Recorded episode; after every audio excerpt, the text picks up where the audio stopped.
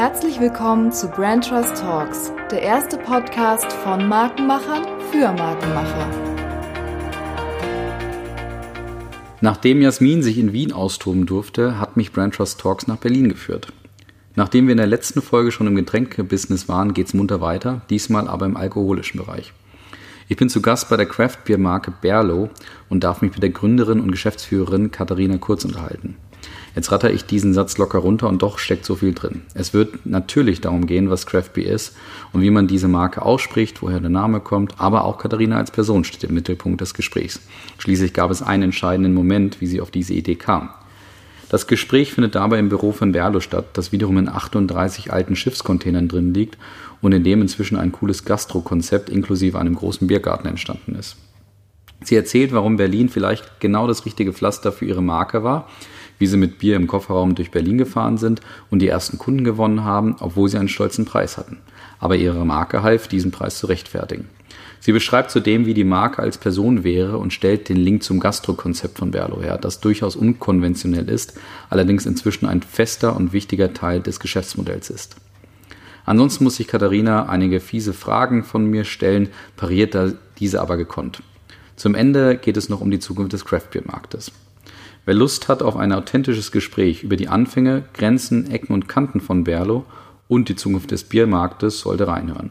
Das hörbare Brooklyn-Feeling macht den Podcast ebenfalls zu etwas Besonderem.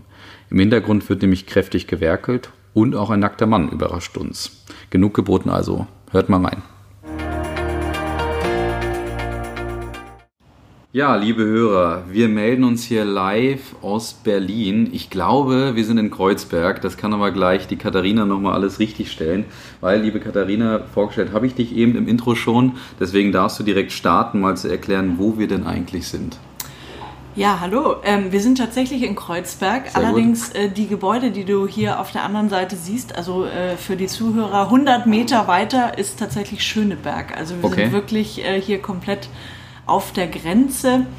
Und äh, ja, wir befinden uns in unserer Brauerei. Also wir sind hier in unserem kleinen Konferenzraum äh, der Brauerei von Berlo. Äh, und es ist ein sehr spannendes Gebäude, und zwar aus 38 gebrauchten Schiffscontainern gebaut. Ähm, das hier mitten, genau, mitten äh, neben dem Park am Gleisdreieck gebaut wurde mit riesen Biergarten. Und also hinter mir seht ihr direkt die Braukessel. Und ähm, auf der anderen Seite dann unseren wunderschönen Biergarten. Wenn jetzt Sommer wäre, säßen hier schon die ersten Menschen und würden Bier trinken. So soll es sein, wunderbar. Aber du hast jetzt eben schon eure Marke genannt. Ich habe es im Intro auch schon einmal genannt. Ähm, es ranken sich ja viele Mythen um, wie man sie überhaupt ausspricht, etc. Wir werden das alles ähm, gleich thematisieren.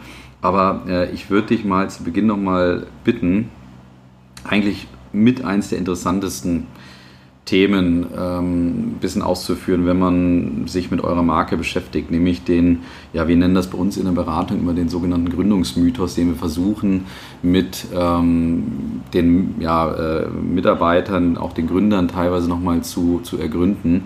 Und da ist es bei dir auch eine ganz, ganz spannende Geschichte. Also wie bist du auf die Idee gekommen, äh, die Marke Berlo ähm, zu gründen? Ja, das kam tatsächlich aus einer äh, verrückten Nebenidee. Also ich habe einen BWL-Background, habe äh, jahrelang beim, beim deutschen Medienunternehmen gearbeitet, ähm, aber sehr international, war viel in der Weltgeschichte unterwegs, habe dann nochmal eine Auszeit gemacht, um meine Doktorarbeit in Marketing ähm, zu schreiben und dachte, ich nehme diese Auszeit auch, um ähm, ja so ein bisschen zu sehen, what's next und eigentlich alles nochmal zu reflektieren und zu gucken, in welche Richtung ich mich eigentlich weiterentwickeln möchte beruflich. Und das hat nicht so wirklich geklappt. Also ähm, ich dachte dann, Mist, habe ich jetzt irgendwie diese eineinhalb, zwei Jahre ähm, verschwendet und ich hatte wieder äh, Vorstellungsgespräche bei, bei großen Konzernen und, und hatte da aber überhaupt keine Lust drauf. Ich wollte dann gerne nach Berlin auch und habe wirklich so gemerkt, Mist, was mache ich denn jetzt? Und ähm, hatte das Gefühl, dass ich gerne was selbst machen wollen würde, also was selbst gründen, wusste aber auch nicht so ganz was, dachte, das muss ja was Digitales sein, ja. Mhm. Ähm, und war dann auf Reisen in Australien, kurz vor Ende meiner Doktorarbeit, und habe da ganz viel Craftbeer getrunken und hatte total Spaß daran. Ähm, und, und hatte so einen Moment in einem Bottle Shop in Sydney, Und äh, ich wollte ein Sixpack für uns aussuchen und ich konnte mich nicht entscheiden, weil ich alles so cool fand.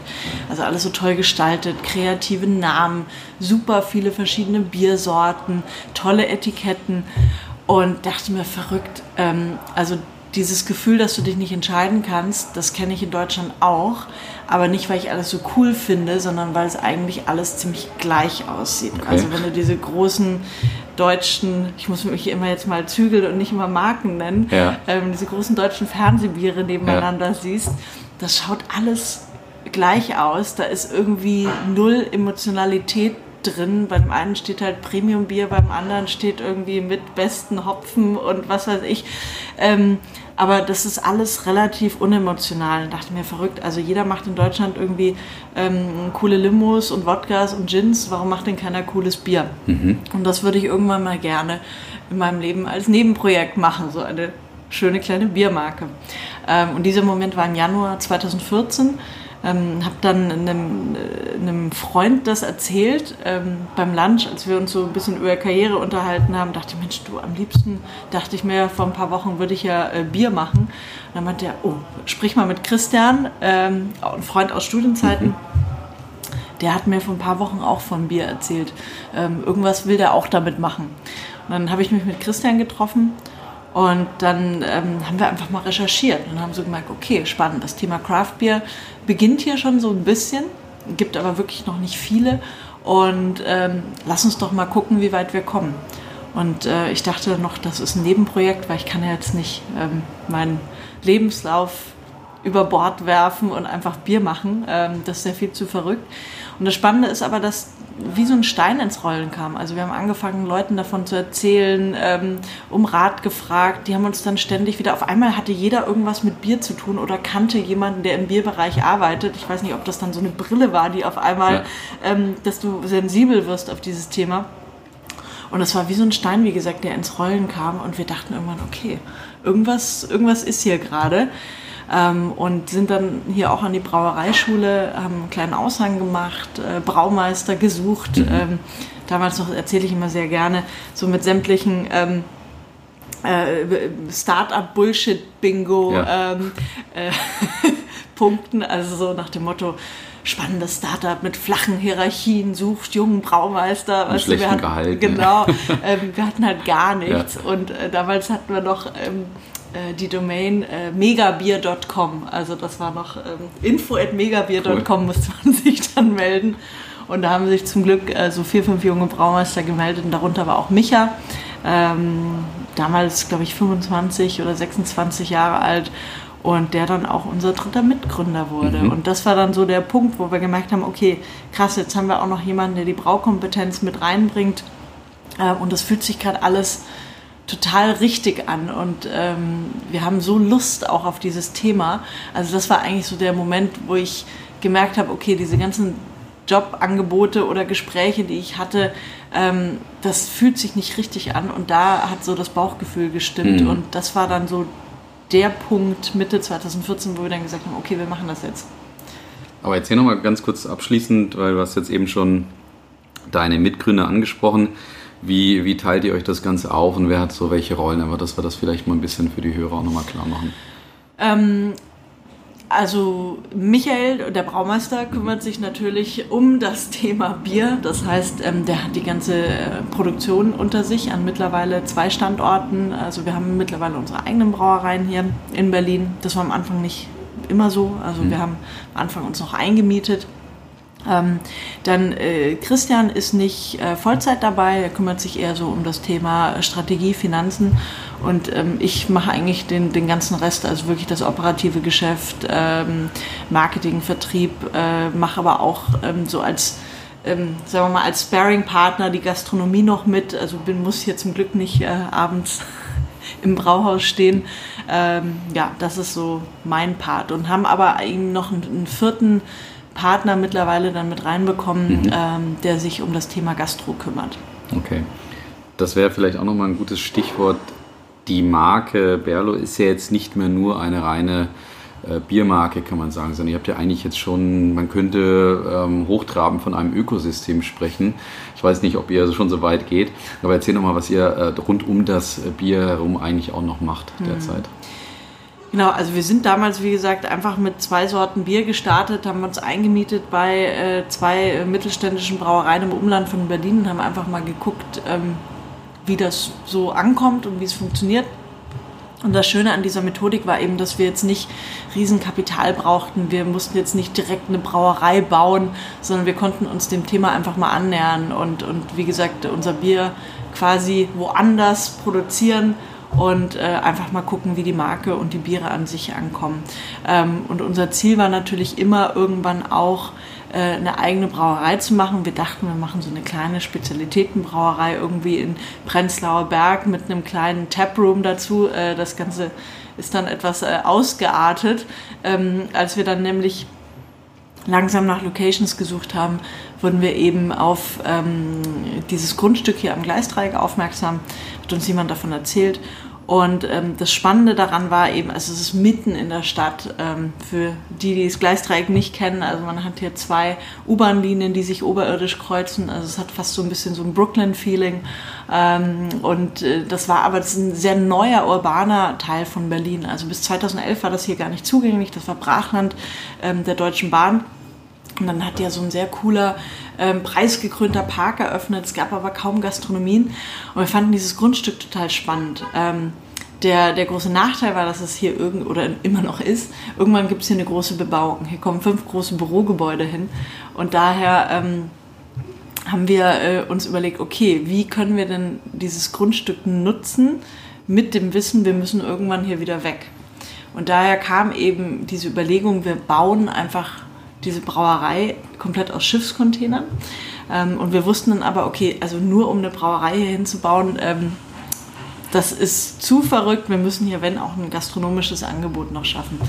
Und äh, zu diesem Zeitpunkt kam dann eben auch ähm, die, die, die konkrete Überlegung, okay, wir machen hier äh, nicht nur ein klein, eine kleine Bar, sondern wir machen hier wirklich einen Biergarten, wir machen hier ein richtiges Brauhaus. Ähm, das ist dann so 2016 haben wir dann äh, komplett eben das hier alles aufgebaut, konzeptualisiert. Ähm, zu dieser Zeit kam eben Ben auch noch mit an Bord, der sich um das Gastro-Konzept ähm, bei uns kümmert. Ein sehr ähm, talentierter äh, Koch eigentlich aus mhm. Ausbildung, aber mittlerweile eben Gastro-Unternehmer mit uns.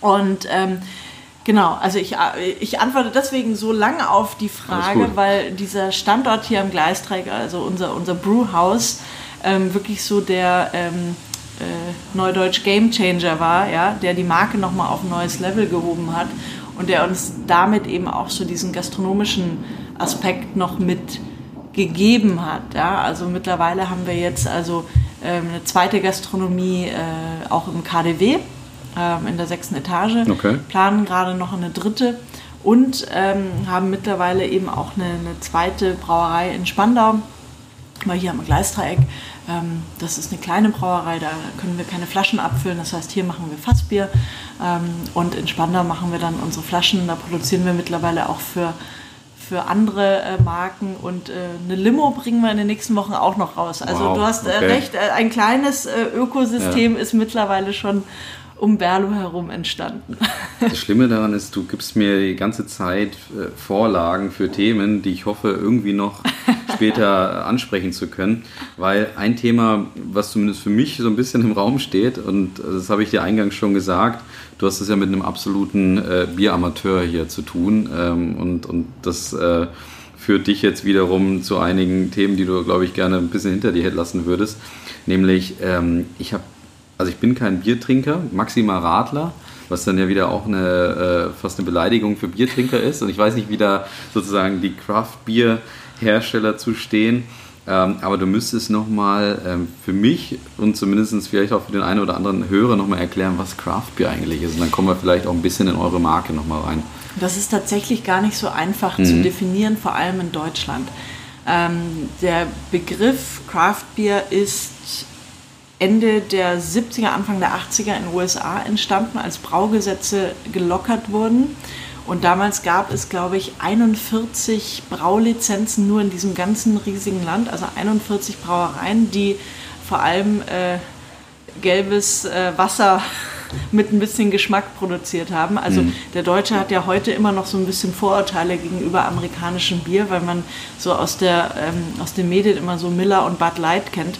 Aber tatsächlich ist äh, in den USA durch diese Bewegung dann wirklich äh, eine, eine, wunderbare Biervielfalt entstanden. Und äh, das heißt, Anfang der 80er wurde durch diese Lockerung ähm, ermöglicht, dass zum einen ähm, Brewpubs geöffnet haben, also Gastronomien, die selbst gebraut haben und viele Heimbrauer, äh, eigentlich die, also Hobbybrauer, haben eben angefangen, dann ihr Hobby wirklich ähm, größer zu setzen. Ähm, das heißt, die haben mit Rohstoffen experimentiert, haben alte Bierstile nochmal neu interpretiert, neue Bierstile aus der Taufe gehoben.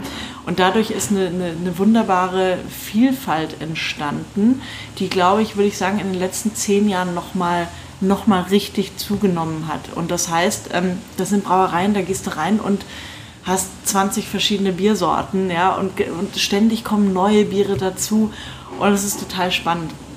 Und in Deutschland ist es eben so, dass äh, unser, unser Bierniveau war natürlich, die Qualität des Bieres war immer hervorragend, das ist ganz klar, ja.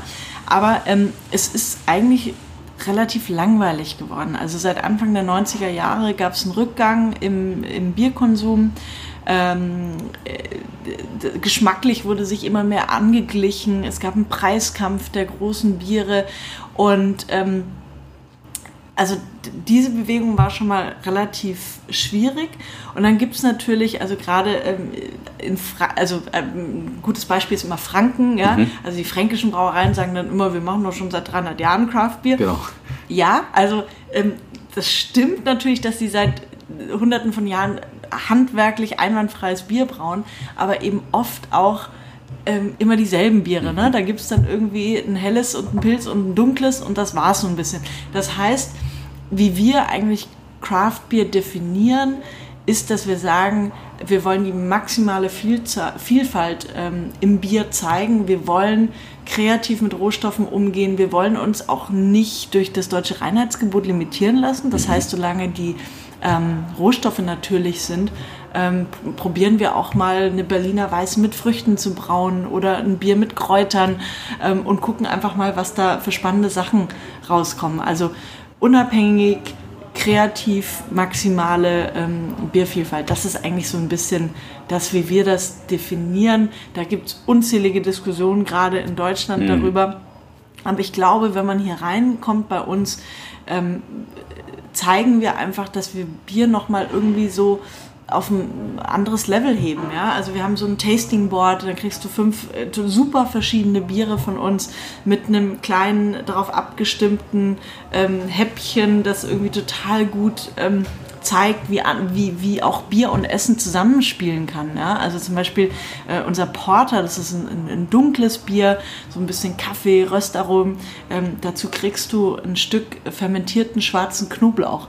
Das hört sich okay. äh, erstmal super weird an, aber es ist tatsächlich eine unglaublich tolle Kombination. Also es ist einfach, wir wollen einfach, dass man über Bier nochmal anders nachdenkt und genauso wie du ähm, zum Essen eine Weinbegleitung hast, kannst du auch wunderbar, ähm, also Bier ist so vielfältig, kannst du auch ganz toll eine Bierbegleitung haben und ähm, das ist eigentlich so das Level, auf das wir Bier auch hinausheben wollen. Wir sagen aber auch gar nicht, äh, das ist jetzt die Antwort und also wir sind uns durchaus bewusst, dass es in Deutschland wirklich ganz, ganz, ganz tolle Brauereien und eine unglaubliche Geschichte gibt. Und ähm, wir sagen jetzt auch nicht, jeder muss nur noch Pale Ales und IPAs trinken, das ist auch Quatsch. Aber es ist einfach eine, ähm, eine Alternative und nochmal eine, eine zusätzliche Art, wie du über Bier nachdenken kannst. Und das macht uns Spaß. Das ist die nächste Vorlage eben für das Thema auch. Da müssen wir nachher auf jeden Fall noch sprechen. Ich schaue schon, jetzt schon panisch auf die Uhr. Ähm, weil ich würde noch ein Thema gerne ein bisschen anschneiden, was du ganz am Anfang nochmal gesagt hast. Wir haben über den Gründungsmythos gesprochen und du hast schon erzählt, wie ihr euch auch ähm, entwickelt habt.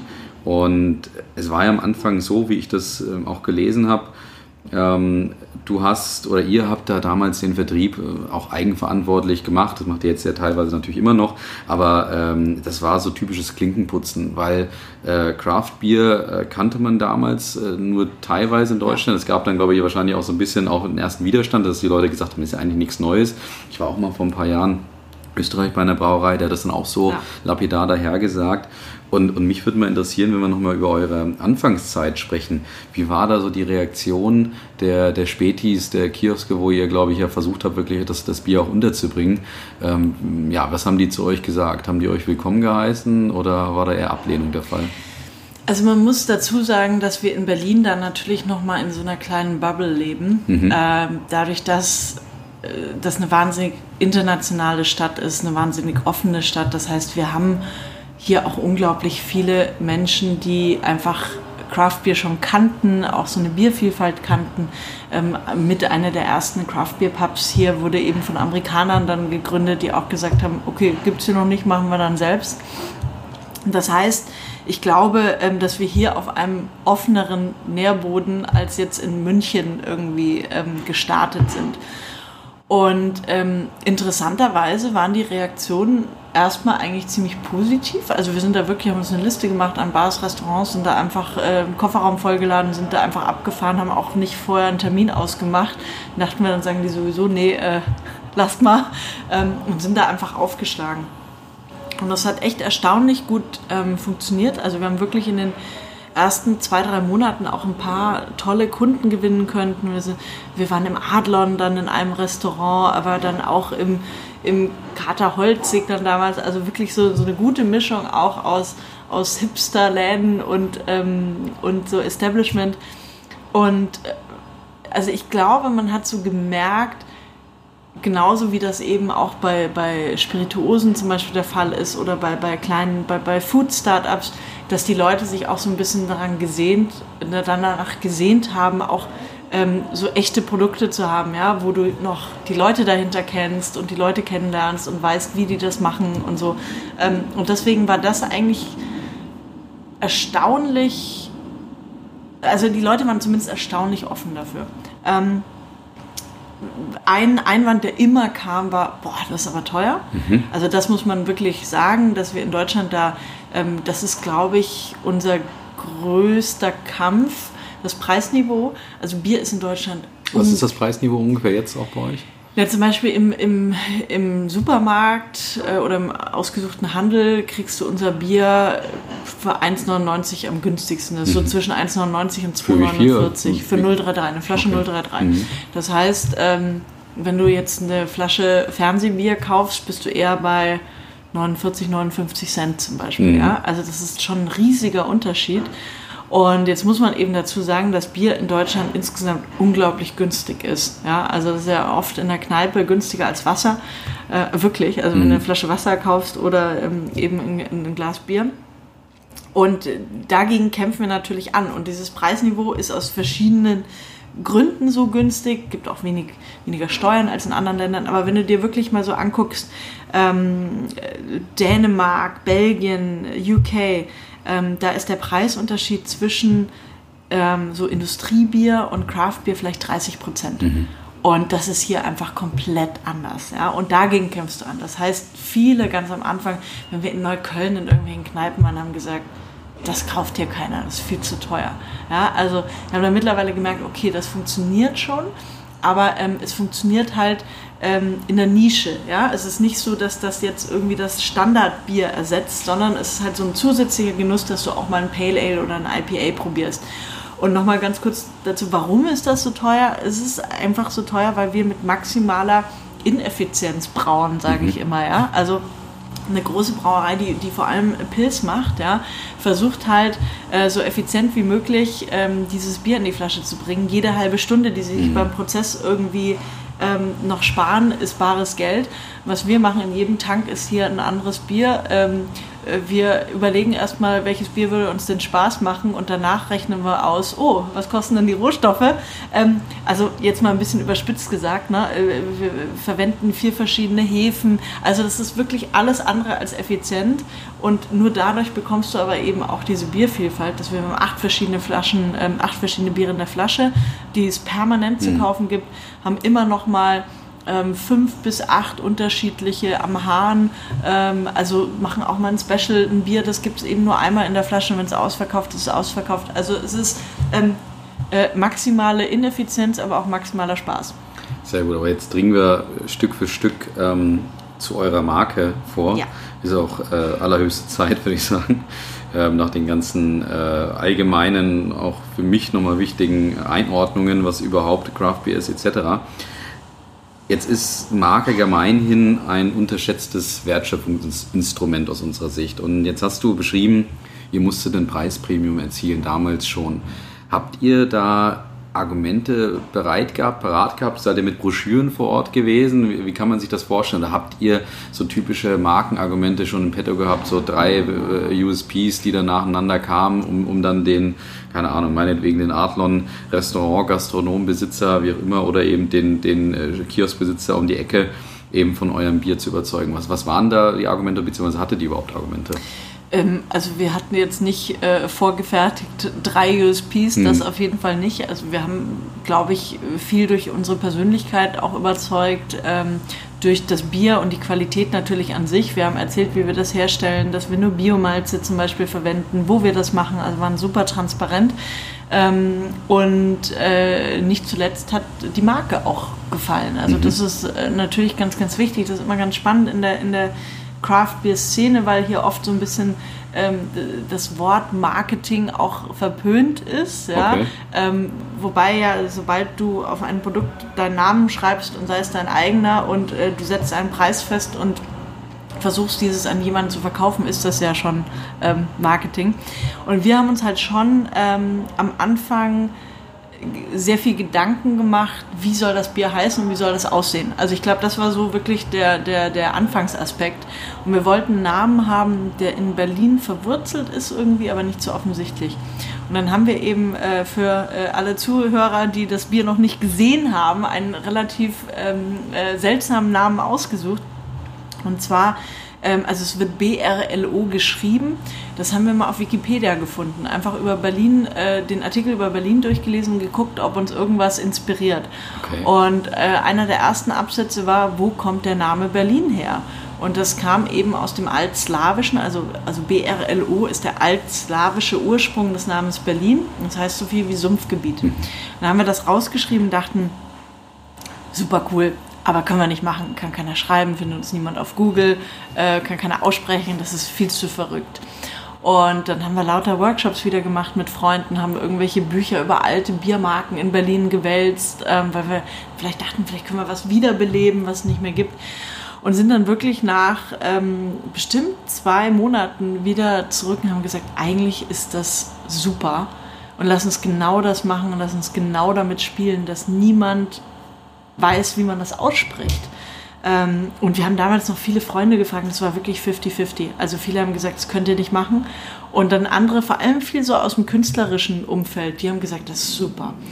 Ähm, und ja, so ist es eben zu diesem Namen gekommen. Ich sage immer, ähm, äh, ich scherze immer, das verändert sich mit äh, der Länge des Abends und der Anzahl der Biere, wie man es ausspricht. Und es ist auch wirklich so, dass ganz viele, wenn wir auf dem Bierfestival sind, die kommen immer hin und sagen, wie spricht man das denn aus? Und dann macht man ein paar Witze und dann ist man im Gespräch und danach ähm, vergisst man es nicht mehr. Wir sagen einfach Berlo, wie Berlin, aber ich habe auch ganz viele Freunde, die sagen Birlo, Brillo, äh, was auch immer, Bierlo.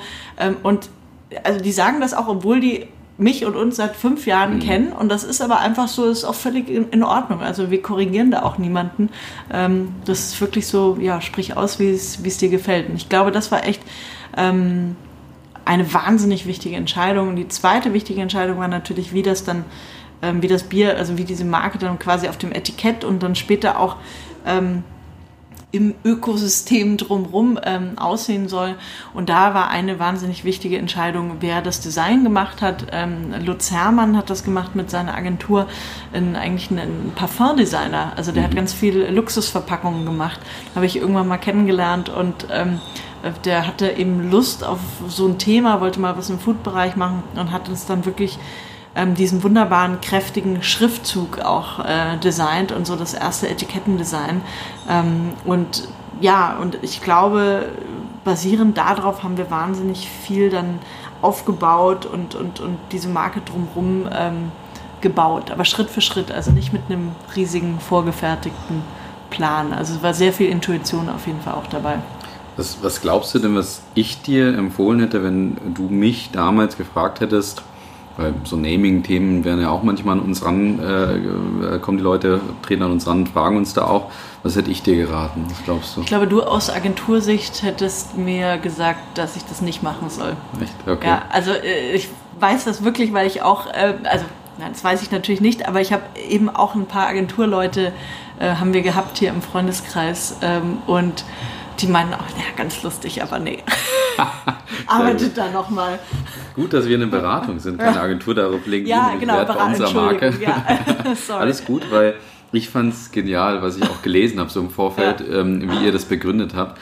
Und da hast du mir, äh, irgendwo habe ich einen Artikel gefunden, da hast du mir fast aus der Seele gesprochen, weil es ist doch manchmal so, dass ähm, Kunden auf uns zukommen, also auch welche, die ein Mhm. Ä zum Beispiel im Namen haben oder ein Ü oder sowas, gibt es ja im Deutschen sehr oft, gerade wenn irgendwie Gründer noch Ja. äh, den Namen weitergeben. Ähm, und da kommen dann ganz oft auch gerade sicherlich dann die, die ausländischen Mitarbeiter auf uns zu während so einem Ja. Projekt und sagen, kann es nicht ein Output aus eurem Projekt sein, dass wir das Ä oder Ü oder Ö hier mal langsam lös, loswerden ähm, ähm, mit Hilfe eures Projekts? Und dann sagen wir sehr oft eigentlich, behaltet euch das doch gerade, das Ja. Ä auch als Kante, ähm, erzählt die Geschichte dahinter, ähm, macht auch vielleicht einen Mythos drumherum letztendlich, Ja. macht es bewusst schwer, weil in dem Moment, wo es schwer ist, ähm, musst du dich mit auseinandersetzen, musst drüber nachdenken, du erzählst die Geschichte automatisch. Also äh, am Ende, äh, das war, fand ich jetzt ganz spannend, dass ihr trotzdem Ja, das so ja. selber für euch ähm, reflektiert habt, weil es war äh, eine, eine Frage einmal von meiner Seite, ob ihr das mit jemandem, also doch Ja. mit einem Experten dann besprochen habt, weil wenn ihr mit mir gesprochen hättet, ich hätte euch sofort dazu geraten. Ja, okay, also dann habe ich dich falsch eingeschätzt. Genau, also wenn ich, wenn Ja. ich die Argumente so durchgehe und wie gesagt, du hast ja gefühlt das alle Ja. meine Punkte abgehakt und gesagt, perfekt. Das Wunderbar. Lustige, die, die Komplikation, die wir noch da, drin haben, ist, dass das L ähm, ein, ein polnisches L eigentlich ist. Das hat so einen Strich durch. Ähm, und das war damals, hat uns der Lutz Hermann eben gefragt, Mensch, äh, fällt euch noch irgendwas ein, was, also weil es ist ja der altslawische Ursprung, wie wir das irgendwie noch slawische anmuten lassen. Und ich glaube, ich habe dann gesagt, du, äh, ich weiß nicht, aber ich habe da mal so gesehen, äh, da macht man auch so einen Strich durchs L noch, das können wir mal überlegen. Ähm, und hatte dann gemacht. Und dann hat uns, glaube ich, einen Tag vor Absegnung ein polnischer Freund irgendwie auf Facebook ge geschrieben, meinte, ihr wisst schon, dass man das wie ein, W- wie ein W ausspricht, war. Also es hieße Bewar. Okay. Und wir so, oh, Mist. Okay. Äh, heißt das irgendwas Peinliches? Also kennt man immer so diesen Jeep Pachero Ja, äh, genau, äh, genau, ähm, ja, ja. Marketing-Case. Ja. Und dann meinte er, nö, ich würde es halt einfach nur Bewar aussprechen. Okay, wenn wir jetzt dieses, diesen Strich, der balanciert, wenn man sich das Logo anguckt, der balanciert das Logo wahnsinnig. Also da hätte uns wirklich was gefehlt. Dann haben wir gesagt, naja, wir sind jetzt kein äh, linguistisches äh, Produkt ähm, und das fügt also nur zu dem Mysterium noch bei. Und äh, die, äh, Polen freuen sich eigentlich immer, sagen so, Bewar, Bewar. Also wenn sie das irgendwie sehen, Frage, genau. okay. Also ist ganz lustig. Ja. Aber ähm, jetzt, wie gesagt, wir dringen immer weiter vor zu eurer Marke. Und jetzt würde mich mal interessieren, und dazu haben wir auch neue Ritualfragen ähm, entwickelt. Mich würde gerne mal verstehen, ähm, wie denn eure Marke aussehen würde, wenn sie ein Mensch wäre. Das ist jetzt wahrscheinlich eine herausfordernde Frage für dich, aber ähm, beschreib mir mal, ist die dick, dünn, weiblich, männlich, ist die Hipster mit Bart oder Hornbrille oder wie kann man sich eure Marke vorstellen? Das ist ja manchmal so, das machen Agenturen dann wiederum sehr gerne, dass sie dann solche, äh, ja, also solche Bilder kreieren, Ja. eine Persona für eine eigene Marke kreieren etc. Da habe ich ja noch nie drüber nachgedacht. Ich glaube tatsächlich, es wäre eine Frau, Okay. wahrscheinlich eine androgyne, sehr coole Frau. Ja. Also, weil wir auch immer so sagen, dass Berlof, also der, der Biermarkt an sich ist ja wahnsinnig männlich, ähm, gerade so aus, aus Werbesicht auch, ja, also ähm, so Frauen als Zielgruppe sind eigentlich immer nur, ähm, äh, sobald da irgendwie noch Biermischgetränk, irgendeine Frucht äh, beigemischt wird oder Low-Calorie-Bier oder sowas. Und das sagen wir immer, das ist totaler Quatsch. Also Berlo soll ähm, eine Marke für Frauen und Männer ähm, gleich sein, ja, also die beide gleich anspricht, so wie wir unser Design machen, unser, unsere Kommunikation, ähm, so wie wir unser Unternehmen führen. Und deswegen würde ich, glaube ich, ja, Eher eine Frau? ja. Jung, alt? auch so, ähm, weiß nicht, so Sieht 30? Die, sieht die Marke einfach aus wie du? Oder? Nein, Nee. nein, nein, nein, nein, nein. Okay. Nee, keine Ahnung, aber wenn du mich jetzt fragst, dann ähm, fände ich, das, ähm, fänd ich das passend, weil das halt eben so zu unserer ähm, Mission mehr Ja. gehört. Okay, da, Ja. wie gesagt, da kommen wir am Ende hoffentlich nochmal drauf. Ja. Ähm, aber da die nächste äh, Ritualfrage, die neu ist dazu, ähm, weil jetzt wissen wir ungefähr, wie, wie ähm, eure Marke aussehen würde, wenn sie eine Person wäre. Mit welchen Charaktereigenschaften würde denn diese Marke oder diese, diese Person dann beschrieben werden würden? Ist sie eher sympathisch? Ist sie aggressiv? Ist sie nett? Ist sie der Kumpel? Total aggressiv, depressiv. Nein, natürlich nicht. Ähm, ich glaube, die Person oder die Marke ist, ist offen und neugierig, ähm, qualitätsbewusst, ähm, ja auch weltoffen und international ähm, und hat Spaß am Leben, Okay. würde ich sagen. Weil das passt insofern jetzt die Frage und deine Antwort passt insofern ganz gut dazu, weil äh, Jasmin in der letzten Folge mit dem äh, Lukas Renz, ähm, eben auch einem Start-up-Gründer, ähm, gesprochen hat und der hat dir eine interessante Frage überlassen, die wir mal einspielen. dieser moralische Wertekompass, dieser rote Faden, der sich durchs Leben einer Marke zieht, an dem man sich festhalten kann. Wie geht Collins nächster Gesprächspartner, wie geht der damit um? Wie baut er das auf? Wie bewusst ist es dem überhaupt? Wie baut ihr den roten Faden für eure Marke auf? Ich denke schon, dass es einen roten Faden gibt. Der ist nicht unbedingt super explizit definiert. Wir sind tatsächlich gerade an so einem, so einem Punkt, wo wir sagen, okay, wir müssen das jetzt alles mal so richtig zu Papier bringen. Ich glaube, das habe ich schon vor zwei Jahren auch in irgendwelchen Interviews gesagt, aber ähm, so jetzt, ähm, da wir auch jetzt so ein bisschen anfangen, mal ähm, im Ausland auch zu verkaufen, haben wir gesagt, okay, jetzt müssen wir das vielleicht wirklich mal mehr definieren. Ähm, ich glaube, dass Berlin sich als roter Faden da schon sehr durchzieht. Ähm, einfach weil, weil, weil hier auch diese Marke entstehen konnte und, und lebt und wir schon versuchen, so eine gehörige Portion ähm, Berliner Lifestyle da ähm, mit reinzubringen. Und ansonsten, ähm, ja, ist, ist glaube ich, gutes Design vor allem auch, ähm, was sich so durchzieht in allem. Ne? Mhm. Ähm, das heißt, auch wenn man sich den Biergarten hier anguckt, das schaut nicht aus wie ein, ähm, wie ein bayerischer Biergarten. Ja. Das ist wirklich ähm, ganz, ganz anders. Das ist alles hier irgendwie schwarz-weiß, aber doch ähm, gemütlich. Und ähm, ja, und auch dieses, dass wir immer neue Sachen ausprobieren möchten. Ja? Also ähm, zum Beispiel, wenn man sich, ein gutes Beispiel ist unser Essenskonzept hier im Brauhaus. Also wir fokussieren uns ja auf Gemüse. Und das erste, die erste Braugastronomie, die gesagt hat, Gemüse ist hier im Fokus und wir machen tolle Gemüsegerichte, die, ähm, äh, die wunderbar zu Bier passen. Es gibt auch Fleisch, aber das ist ja wirklich so die Beilage bei uns. Ähm, ich weiß nicht, ob das irgendwo anders funktioniert hätte als in Berlin. Und äh, wir amüsieren uns dann immer über die ähm, Google-Reviews, die wir dann ab und zu bekommen, wo es heißt, was ist denn das für ein Brauer? Es gibt nicht mal einen Schnitzel. Sehr spannend. Aber also das, das heißt, äh, weil das ist ja auch interessant, das sagt auch viel über euch und eure Marke dann aus, dass ihr euch über sowas amüsiert.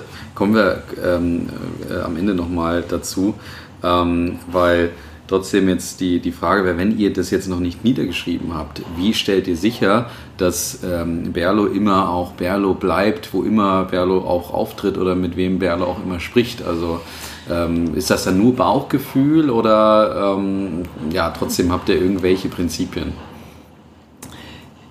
Ja, ich würde sagen, das sind nicht explizit niedergeschriebene Prinzipien, die hier aber alle, die irgendwie mit der Kommunikation oder Social Media oder was weiß ich äh, zu tun haben, implizit verstehen. Ähm, das heißt also, wir kriegen ja auch ganz viele Anfragen für Kooperation oder könnt ihr uns ein Bier brauen und dann ähm, Entschuldigung, war gerade ein nackter Mann auf, hinter uns auf dem Balkon. Gerade Das ist Berlin. das ist Berlin, das ist echt lustig. Okay. Seine Blumen gegossen hat. Wir schneiden das nicht raus, weil das in sagt viel ja, alles aus. gut, genau. Gleisdreieck eben. Jetzt weiß ich, weißt genau. du noch, wo du warst. Ich weiß noch, wo ich war. Ja. Ähm, wir kriegen viele Anfragen, Kooperationen, Mensch, und wollt ihr uns nicht ein Bier brauen und dann ähm, schreiben wir das kurz, äh, also entweder wir besprechen es hier im Büro oder äh, mhm. nutzen Slack und schreiben es kurz an die, die irgendwie was mit äh, Marke zu tun haben. Das sind dann immer irgendwie vier, fünf Leute und so, sag mal, passt das? Und dann sind wir uns eigentlich relativ schnell einig, ob ähm, ja oder nein. Mhm. Ähm, ja, wir würden uns nie, wir möchten uns nicht ähm, politisch äußern, ähm, aber eben, äh, wenn schon die richtigen Sachen unterstützen, ähm, machen auch viel Spendenprojekte, die wir unterstützen. Ähm, das haben wir von Anfang an mhm. gemacht und ähm, ja, also das ja, wir müssen das mal niederschreiben, aber ich glaube, diese Regeln existieren ähm, auf jeden Fall. Also wir haben zum Beispiel, machen viel machen viel äh, Kunstkooperationen, das heißt, dass wir mit Künstlern irgendwie so Art Editions machen, die vom, vom, von der Etikettengestaltung bis hin zum wirklich das ganze Bier ist das Kunstwerk äh, gehen können. Wir haben ein Bier für eine amerikanische Hip-Hop-Band äh, gemacht und ähm, als wir da die Anfrage hatten, äh, also Run the Jewels, die sind wirklich super cool in den USA. Und da war aber auch so das erste, weil wir es im Büro noch nicht kannten, äh, habe ich gesagt, kennt das jemand? Und irgendwie so ein Praktikant von uns damals war, ja, im Ernst? Ja. Äh, und dann war aber auch so, sind die irgendwie äh, sexistisch, rassistisch, homophob, was auch immer. Ja, also das haben wir auf jeden Fall erstmal abgeklärt. Und dann so, nee, im Gegenteil, die sind super. Ähm, und ähm, das sind so, so entscheiden wir dann eben, mit mhm. wem wir dann auch Kooperationen machen und unsere Marke assoziieren. Okay. Ich würde jetzt gerne ein bisschen, erstens ein bisschen kritischer werden, vielleicht nochmal. Und ähm, in der Tat dann auch so ein bisschen über die Zukunft von euch noch, noch sprechen. Weil ich habe es so trotzdem überlegt, als ich mich vorbereitet habe und auch diesen ganzen Mythos, wie gesagt, gelesen habe, mhm. den du vorhin auch beschrieben hast, ob das Ganze hier trotzdem, ähm, ja, ich sag mal, ein einfach nur einen Geschäftssinn hat, wenn man es böse sagen will. Das heißt einfach nur Geld verdienen. Du hast dir auch überlegt, jetzt mal hart gesagt, ja, äh, ich muss ja irgendwie Geld verdienen. Habe jetzt gesehen, es gibt äh, die Möglichkeit, Craft Beer ist vielleicht auch ein bisschen in Deutschland im Kommen. Komm, mache ich jetzt eine Marketingmaschinerie auf und, und hole mir ein paar Partner dazu und dann starte ich mit dem, mit dem Ding. Und äh, was da noch dazu kommt, die Gefahr, dass jetzt ja sozusagen ähm, auch, auch Konkurrenten kommen oder ja auch deine äh, Industrie oder, oder Fernsehbiere, die jetzt auf diesen äh, ja auf, der, da auch mit aufspringen wollen auf diesen Zug, die ist natürlich jetzt auch gegeben. Was würdest du denn sagen, wenn ich da, dich damit jemand konfrontiert, also ich zum Beispiel, und, und sage, ich glaube dir das Ganze, was du hier beschreibst, alles nicht, sondern ähm, das ist alles nur ein Marketing-Gag. Du hast nach dem ersten besten, nach der erstbesten Möglichkeit gesucht, ähm, Geld zu verdienen. Was würdest du da entgegnen? Du, wenn, äh, dann würde ich mit demjenigen eine halbe Stunde hier verbringen, ihm alles zeigen, die Geschichte erzählen, dann würde derjenige das Leuchten in meinen Augen sehen und so wie wir hier als als kleines, aber doch wachsendes Team äh, miteinander arbeiten äh, und äh, würde dann, glaube ich, merken, dass das ein unbegründeter Vorwurf ist. Ähm, also ist, klar ist das so eine Art Selbstverwirklichung mhm. auch, ja, wenn man, wenn man irgendwie was, was gründet. Und ich, ich empfinde es als ein riesiges Geschenk, ähm, dass, es, dass es Bier ist, weil das richtig Spaß macht. Also weil ich damals auch so äh, eben überlegt hatte, äh, hm, ich würde gern was gründen, aber ich habe keine Idee, dann kann man jetzt irgendwie, also gibt es ja auch viele, die dann ganz strategisch rangehen und sagen, ah, da ist eine Nische, dieses Produkt mache ich jetzt ähm, und da im Prinzip das, das, das Gründen um des Gründenwillens machen, aber gar nicht, weil irgendwie du eine Leidenschaft auch für, für, für, für, ein, für ein Produkt und, und auch eine Marke aufbauen möchtest. Und ähm, deswegen empfinde ich das als, als wahnsinniges ähm, Privileg und wir machen auch ganz viele Sachen, die ähm, im Gegenteil bringen gar kein Geld oder verbrennen Geld, mhm. aber weil es einfach Spaß macht. Das sind auch so Projekte wie, ähm, wir machen eine Kunstedition mit jemandem, mit einem nigerianischen Künstler, wo ich jetzt richtig viel ähm, Arbeit reingesteckt habe. Das ähm, interessiert wahrscheinlich abseits der 100 äh, äh, überspitzt gesagt, der kleinen Kunstszene hier niemanden, aber das sind einfach Sachen, die total Spaß machen. Ähm, und so arbeiten wir eigentlich. Also ähm, ja, das Thema Gastronomie ist uns, wird immer wichtiger für uns, weil wir mhm. eben auch sagen, dass ähm, Craft Beer noch so erklärungsbedürftig ist und es eben noch so diese Hürden gibt, äh, wie was soll denn das? Wir haben doch schon tolles Bier. Was wollt ihr jetzt mit, euren, äh, mit eurem Craft Mist? Ähm, und ich denke, dass wir halt ähm, ja, dass der deutsche, also viele deutsche Konsumenten eben einfach noch nicht so weit sind und dieses Thema noch nicht verstehen. Das müssen auch nicht alle verstehen, das ist völlig in Ordnung. Aber wir glauben halt, dass wir hier in unserer eigenen Gastronomie diese Erfahrung am besten kontrollieren können. Dass mhm. wir sagen, hey, so ist, so stellen wir uns das Thema Craft Beer vor und ähm, und wir hoffen, dass wir dadurch eben mehr Fans generieren. Und was auch total wichtig ist, ähm, wir haben hier ja auch, also wenn ihr später mal runtergeht, wir haben hier auch andere Biere am Hahn. Ja? Also wir haben nicht nur unsere eigenen Biere am Hahn, sondern wir nehmen auch andere Brauer aus Berlin hier an Hahn, irgendwelche Biere, die wir toll finden und ähm, oder auch von internationalen Craft-Brauereien. Und wir sagen eben, wir schotten uns nicht ab und sagen, nur gemeinsam können wir eigentlich dieses Thema ähm, voranbringen. Und ja, insgesamt ist Craft Beer noch ähm, so klein. Ja. Äh, hier, also in Deutschland zumindest, trägt hier noch niemand die Geldkoffer nach Hause. Okay. Aber äh, also wir, wir, wir müssen unbedingt gleich noch über die Zukunft des Craft Beer Segmentes ja. sprechen und, und ich habe da noch einige Fragen. Aber du hast eben gesagt, du hast das Leuchten in den Augen und es ist, war natürlich äh, eine provokante Frage von mir, weil äh, die Hörer müssen, die können dich nicht sehen leider, weil wenn sie dich sehen würden, dann wüssten sie, dass du das hier ähm, de definitiv ernst meinst, zumindest vermittelst du mir das so. Ähm, ich würde gern auch natürlich über dich sprechen, weil ähm, wir haben ja den Grundsatz, dass starke Marken auch von starken Menschen gemacht werden. Und deswegen ähm, mal einen kurzen Ausflug vielleicht auch in deinen Charakter oder in, deinem, äh, ja, in dich auch als Persönlichkeit. Wir haben ja die beliebte Frage, die wir gern auch unseren Kunden stellen. Ähm, wenn du dich mit einem Wort beschreiben würdest, welches wäre das? Ähm, boah, ich, leidenschaftlich, glaube ich. Hätte ich jetzt auch in die Richtung gesagt. Ja, ne? oder also, begeisterungsfähig, so in die. Ähm, ja, das habe ich auch. Also leidenschaftlich ist für uns dann, ne, ihr habt ja so einen tollen Bullshit-Buzzer äh, hier liegen, den müssen wir nachher nochmal einspielen dann. ähm, äh, bei leidenschaftlich hätten wir das jetzt gesagt, weil es dann doch zu unspezifisch ist noch, ja. aber ähm, es, ist, es ist so, man, man merkt dir das an, dass, dass du äh, deinen Beruf, deine Leidenschaft hier gerade lebst und wie gesagt, dass es eben kein Marketing-Gag ist. Wenn wir noch ein bisschen weiter zu deiner Marke vielleicht oder auch zu deiner Persönlichkeit vordringen ähm, wollen, ähm, kann man auch die zwei Fragen noch stellen, die wir auch immer gerne unseren Kunden und unseren äh, ähm, Ansprechpartnern immer gerne stellen, nämlich was ähm, denn die Lieblingsmarke jetzt ist und die Lieblingsmarke auch der Kindheit war. Was wären da deine zwei Antworten, weil das vielleicht auch etwas über dich wiederum erzählt? War es eine Biermarke?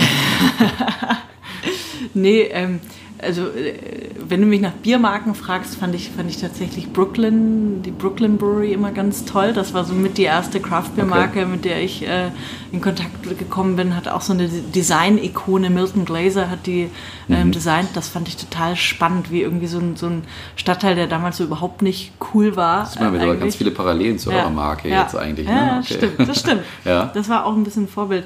Ähm, oh, ich, oh, ich will nicht mit irgendwelchen Klischees antworten.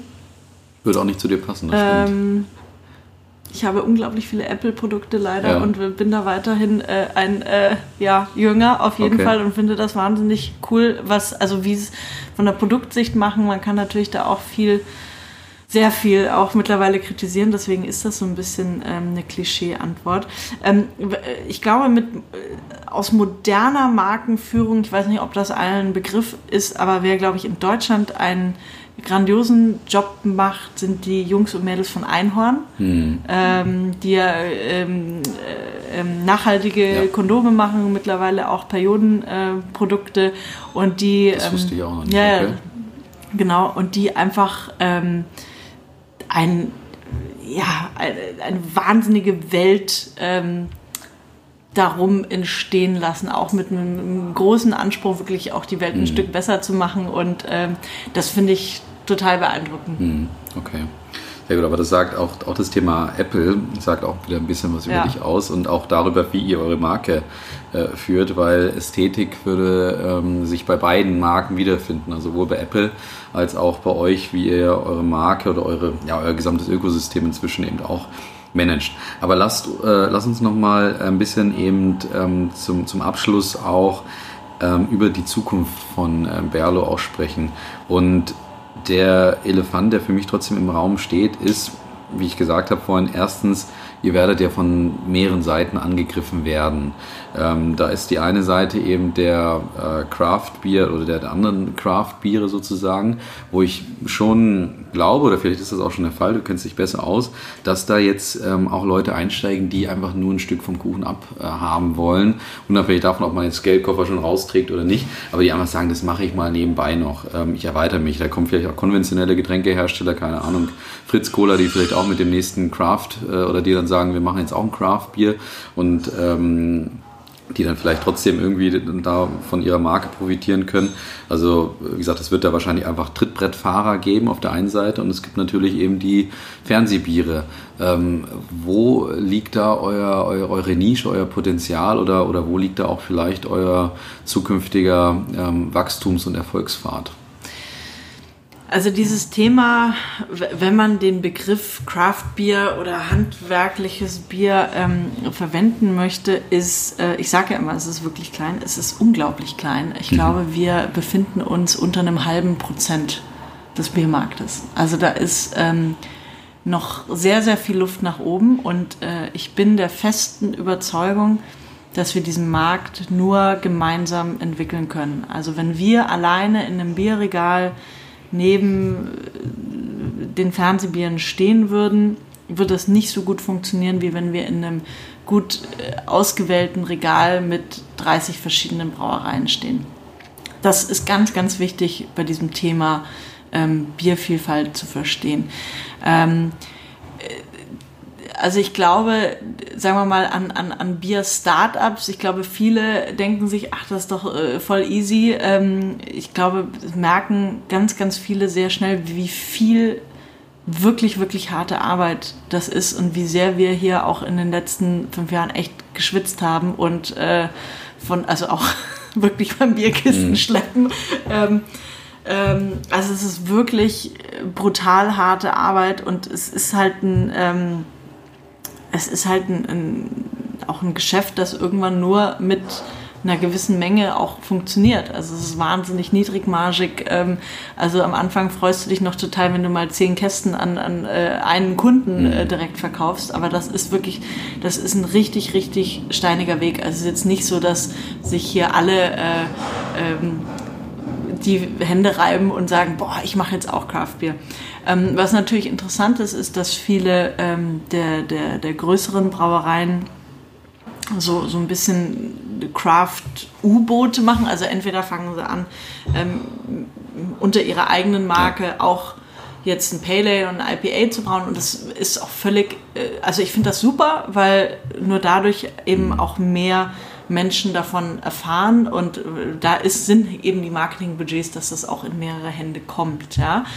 Ähm, und dann gibt es aber natürlich auch so, äh, ja, ähm, Marken, die dann aber zu großen Konzernen gehören, die aber dann so craftig sein sollen.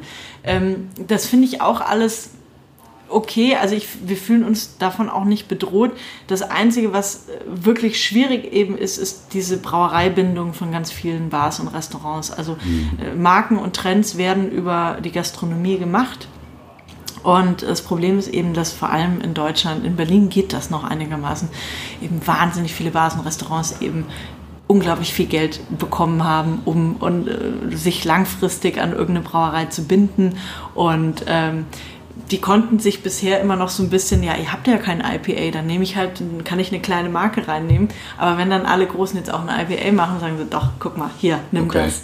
Also das ist so ein bisschen eigentlich die Schwierigkeit, ja, dass du eigentlich ähm, an der Verbreitung natürlich so ein bisschen gehindert hm.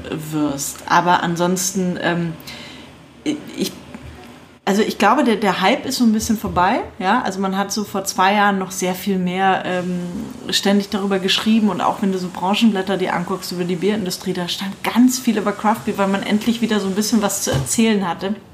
Aber das Problem ist, glaube ich, dass ähm, die Konsumenten einfach in der Fülle noch nicht da sind. Ja, also das heißt, der Handel hat wahnsinnig viel Regalplatz eigentlich zur Verfügung gestellt, obwohl und den Konsumenten aber so allein gelassen. Mhm. Ja, und er hat dann irgendwie für drei Euro ein 8% Imperial IPA gekauft und wenn du nicht weißt, was du da trinkst oder warum und dann machst du es nur einmal. Klar. Ja, und denkst, ähm, das heißt, da ist eigentlich fast wieder gerade so eine ähm, Reduzierung. Ähm, und wir denken halt, wir müssen die Fans von Craft Beer mhm. erst selbst mhm. schaffen. Und äh, das geht eben nur über die Gastro. Und deswegen ist eine unserer Strategien auch, dass wir sagen, wir machen eigene Gastronomien, ähm, um das eben weiter noch voranzutreiben. Mhm. Das ist, äh, ehrt euch auch wiederum. Ja, also du, ich finde, du sprichst da sehr, trotzdem auch sehr bescheiden, sehr demütig auch über eure Marke und auch über eure Zukunft.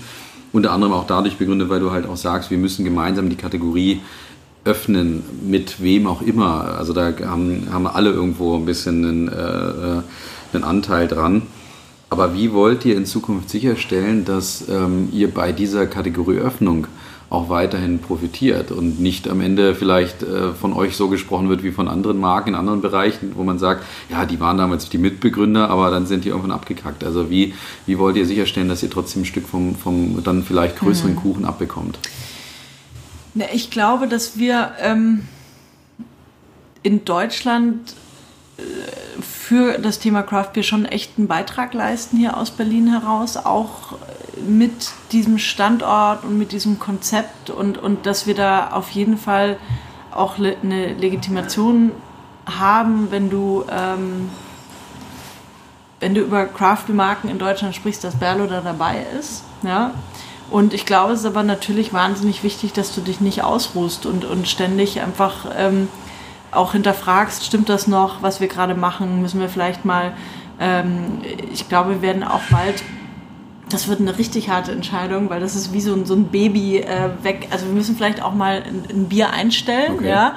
Und äh, bis jetzt habe ich mich immer total dagegen gewehrt und wir machen eher so neue dazu, aber vielleicht muss man irgendwie auch mal sagen, okay, die und die ähm, Biersorte ist vielleicht nicht ganz so zeitgemäß oder hat nicht so einen Platz im Portfolio. Also ich glaube, du musst dich, ähm, du musst dich ständig hinterfragen. Mhm. Und ähm, was wir natürlich auch, wir müssen irgendwann von diesem Standort weg. Ähm, das ist natürlich auch ein Thema, wo wir irgendwie ähm, darauf hinarbeiten müssen, dass wir in Berlin weiter so, so einen Fußabdruck haben, mhm. gastronomisch, produktionstechnisch.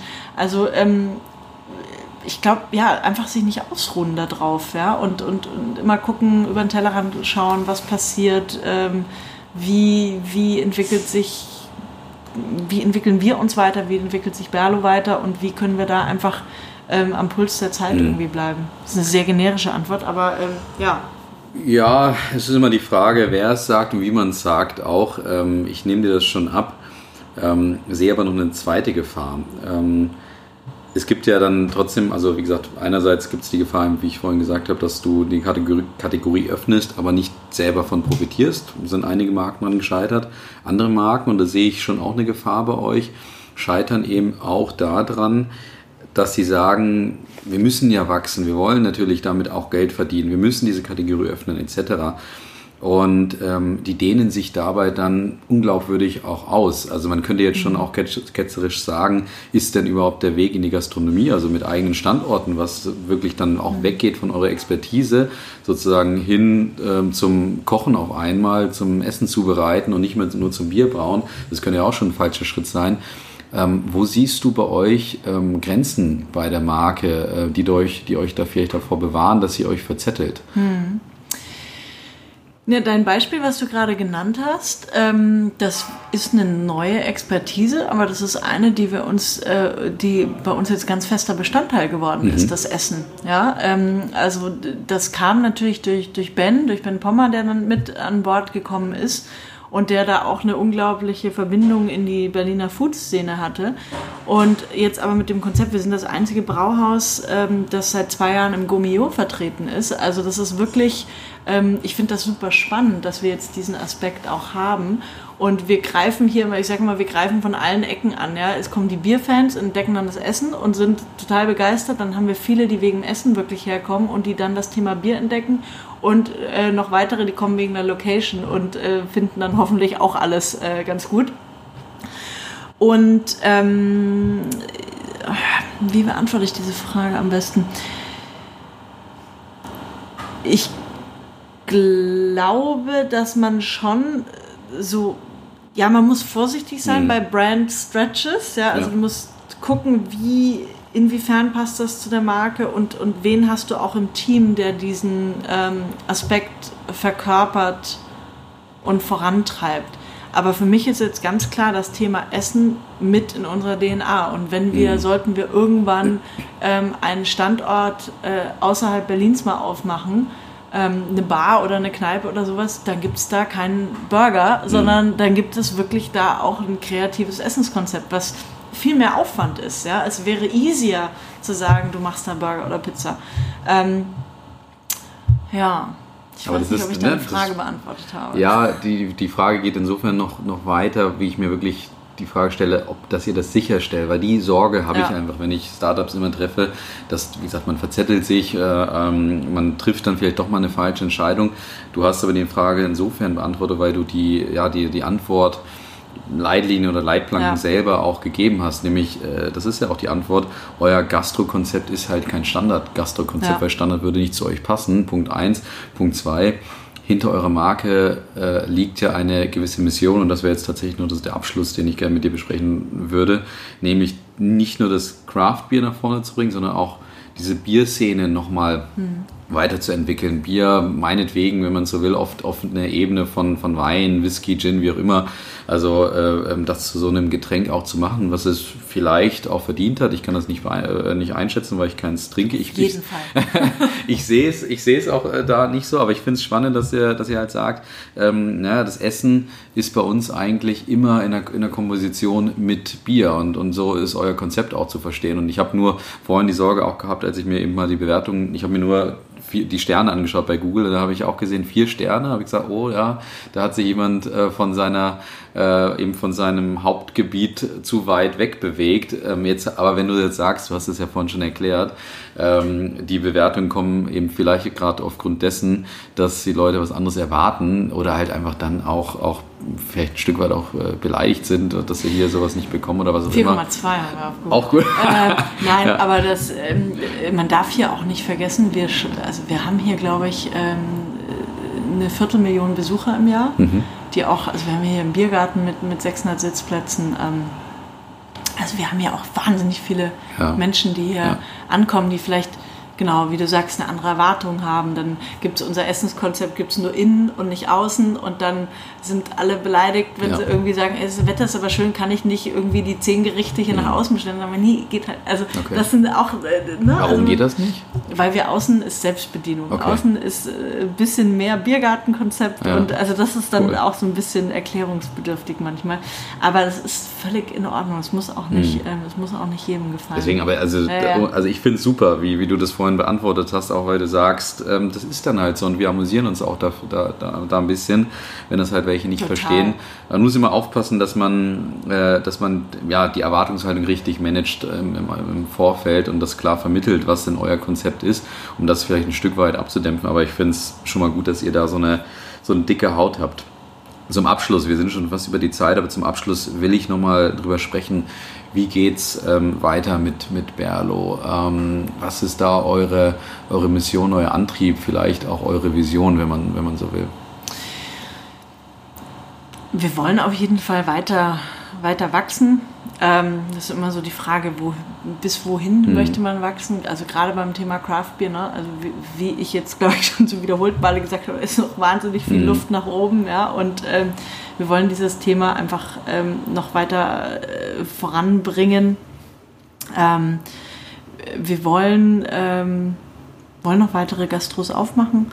Wir haben jetzt ähm, ich glaube ich vorhin kurz erwähnt, eine, eine, eine Limo bringen wir jetzt mhm. noch raus. Ja? Äh, Hequa, eine Apfelessig-Limo, äh, kommt jetzt im ersten, ab 1. November ist sie verfügbar. Und das kam eigentlich auch aus so einer ähm, aus so einer Nebenidee. Wir fanden das Thema Essig spannend ähm, und wir, unsere Abfüllanlage ist nicht ausgelassen. Haben wir gesagt, na, wir wissen ja, wie man Getränk macht. Wir haben eigentlich super viele Kunden, wo das auch passen könnte, von, von coolen Cafés und Restaurants. Wir haben selbst einen Biergarten, ähm, wo sowas noch eine, eine gesündere, äh, wenig Zucker-Alternative wäre. Also das heißt, solche Sachen, da lassen wir uns eben auch die Freiheit, dass noch, wenn es uns nicht zu sehr ablenkt, mhm. ja, und äh, in die Prozesse mit reinpasst, lassen wir uns eben auch die Freiheit, sowas einfach noch mitzumachen. Aber insgesamt ist unser Anspruch schon, dass wenn du an Craft Beer und Berlin denkst, dass Berlo auf jeden Fall also auch international da ähm, top of mind ist. Okay. Wie, wie passt die Limo zu euch derzeit? Äh, also ob, ob die, zur Marke ja. passt. Ähm, ja, ich finde die passt super, weil ähm, also zum einen haben wir es vom Design wieder in die Hände von okay. äh, Lutz Hermann gegeben und haben das so ein bisschen in der, in der Brand ähm, ja. Family gelassen. Und ähm, man kann ja nicht immer nur Bier trinken. Mhm. Okay. Also das ist so eine, ähm, ich finde, das ist eine, eine Limo mit, ähm, mit Ecken und Kanten. Ja? ja. Also Essig, das äh, ja, geht so ein bisschen in die Kombucha-Richtung ähm, eher.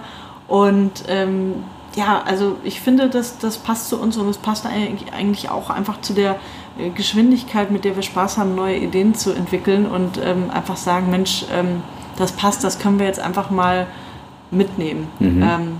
Wir wollten dann auch mal eine Distille, wollten wir auch mal irgendwann machen und ähm, da hatten wir schon die ersten Workshops gemacht und dann haben wir irgendwann gesagt, okay, nee, also das ist jetzt gerade echt zu sehr vom Kern, wobei wir das hier wahrscheinlich auch gut verkaufen mhm. könnten, aber von den Prozessen und wenn haben wir halt auch den Anspruch, dass wir es selbst machen und selbst produzieren, haben wir gesagt, das ist jetzt von den Prozessen her zu verrückt und ähm, das würde uns zu sehr den Fokus nehmen. Also, Habt, ihr, ja. Ja. Habt ihr den Markentyp schon entschieden? Also wird es eine Stützung geben von Berlo? Ist es Berlo, Hekwa? Also Hekwa, genau, Hekwa war äh, damals im alten Ägypten eines der ersten ähm, Essiggetränke. Mhm. Also wieder ein wieder verwurzelten ja. Namen, genau. Cool. Ähm, es steht äh, ganz klein bei Berlo drauf. Okay. Ähm, aber da haben wir uns eben ähm, schon dazu entschieden, auch eine andere Marke zu nehmen, weil irgendwie das ist schon so ein bisschen mm. ein Brand Stretch, wenn du dann mm, die Biermarke, ja. also kannst zwar jetzt irgendwie so eine Fassbrause, mm. das ist ja ein typisches mm. Bierthema auch, mm. ähm, da könntest du Berle vielleicht lassen, aber so haben wir uns da entschieden. Ich bin gespannt, wie es ankommt, also äh, nichts Monat. Ja auch, okay. Zwei letzte Fragen habe ich noch. Ähm, eine ist einfach vielleicht äh, und eine hat es unter Umständen nochmal in sich. Wann wäre der Punkt für dich oder für euch gekommen, wo du sagst, ähm, jetzt, jetzt ist Schluss hier mit, mit Berlo oder vielleicht ist ja Schluss machen auch gleichbedeutend damit, wir verkaufen das Ding dann doch mal an den Fernsehbierhersteller. Also gibt es irgendeinen, irgendeinen Zeitpunkt oder ein Ereignis oder ähnliches, was, wo ihr sagt, äh, da auch nicht weiter? Naja, es gibt natürlich äh, wirtschaftliche Gegebenheiten, wenn du sagst, es läuft hm. nicht, ähm, äh, dann äh, ja. wirst du, bist du, glaube ich, dazu gezwungen, ja. äh, irgendwann äh, dann zu sagen, okay, ähm, ich hoffe, das wird nicht passieren. Ähm, äh, für mich persönlich, ehrlich gesagt, und ich glaube, da spreche ich auch für meine Mitgründer, ähm, wenn es keinen Spaß mehr macht. Also ähm, könnte mir jetzt nicht vorstellen, das hier zu verkaufen. Wirklich nicht. Also weil es einfach so, ähm, ja, das ist auch mein Leben hier und das ist mein Baby. Und ähm, ich glaube, dass wir hier selbst aus eigenen Kräften noch richtig viel reißen können. Und ähm, deswegen will ich da gerade nicht drüber nachdenken. Okay. Schöne Antwort für den Schluss. Jetzt bleibt nämlich das letzte Thema übrig. Ähm, und das machen wir jetzt auch meistens am Ende eigentlich weil du hast ja noch die Möglichkeit, eine Frage weiterzugeben, genauso wie das der Lukas für dich gemacht hat. Ich kann dir sogar was über den Gast erzählen, ähm, weil wir ihn gleich im Anschluss treffen werden.